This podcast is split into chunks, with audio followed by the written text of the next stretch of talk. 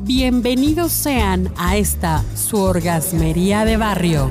Aquí le encontramos chichis a la culebra. Mi nombre es arroba tulipán gordito y la banda que me respalda.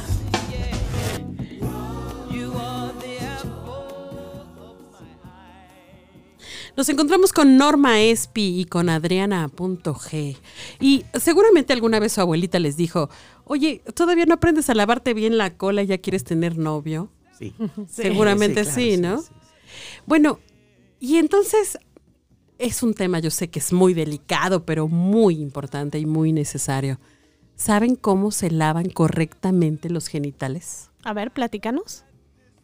Pues miren, todo esto a razón de que, pues resulta ser que cuando estamos muy excitados, le vamos perdiendo el asco a los olores y las texturas y demás. O sea, aquello que nos parece repugnante en algún otro momento cuando estamos excitados, lo pasamos por alto. Pero eh, adicionalmente a esto, es fundamental y es una forma de autocuidado de los genitales el saber asearlos correctamente.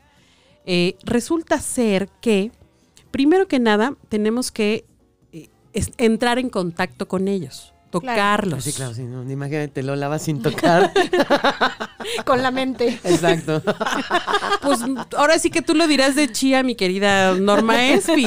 Pero hay hombres, por ejemplo, que se lavan el pene y no bajan el prepucio correctamente. Y ustedes saben que alrededor de una cosa que se llama Esmegma. Sí, exacto. Le Le sale, un, un líquido, una, una secreción blanquesca, que es el esmegma. Y eso, pues acumulado, genera una serie de problemáticas y además un olor bastante, bastante feo.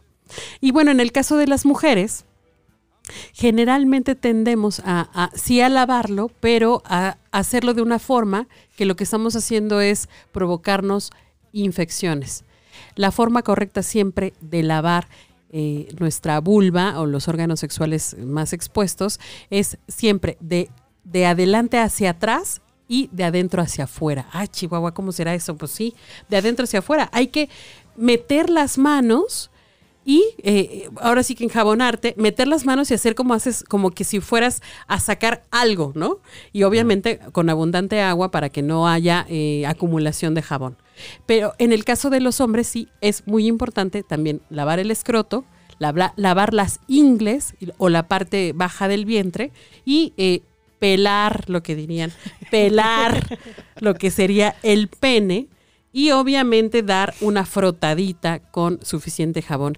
Ojo, usar jabón neutro, por favor, O chicas. sea, no, no, no vale el sote. El sote está perfecto. Ok, perfecto. El sote está perfecto, pero lo que no está perfecto es que, ay, que el shampoo, que el Intims, que el no sé qué, que todas las cosas que son muy perfumadas, Claro. este, Hacen daño. Hacen daño. Sí, puedes usarlo ocasionalmente, ¿no? Pero no es de uso cotidiano. Sí, sí, No es bueno, recomendable. miren, generalmente nuestros, nuestros genitales, bueno, todo nuestro cuerpo es, una, es un cúmulo de sabiduría, ¿no?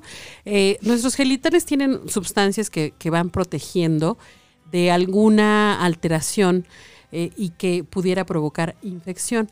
Pero eh, la, la acumulación de esas sustancias, más la transpiración, más el roce de la ropa, sí pudiera provocar, pues, serios problemas si no estamos acostumbrados a lavarlos cotidianamente, diariamente, con jabón neutro y agüita suficiente. Y, como ya les dije, en el caso de las mujeres, de adelante hacia atrás. Y en el caso de los varones, bien, bien pegaditos, o sea, bien eh, eh, Sí, frotando suficientemente con jabón y con agüita y bajando el escroto, digo, perdón, bajando el prepucio, Prepucio y, y lavar el rodeando y glande. lavar el glande. Hasta nerviosa me pongo, oigan. Qué O sea, barbaridad. Si ustedes estuvieran viendo esta grabación, entenderían perfecto. Porque manualmente lo hace muy bien, ¿eh? Pues sí, quisi- quis- quisiera, quise traer aquí a un eh, modelo, pero no me lo permitió la producción. No, no. Mejor Bueno, no. sean felices y lávenselo bien. Se lo lavan. Chao.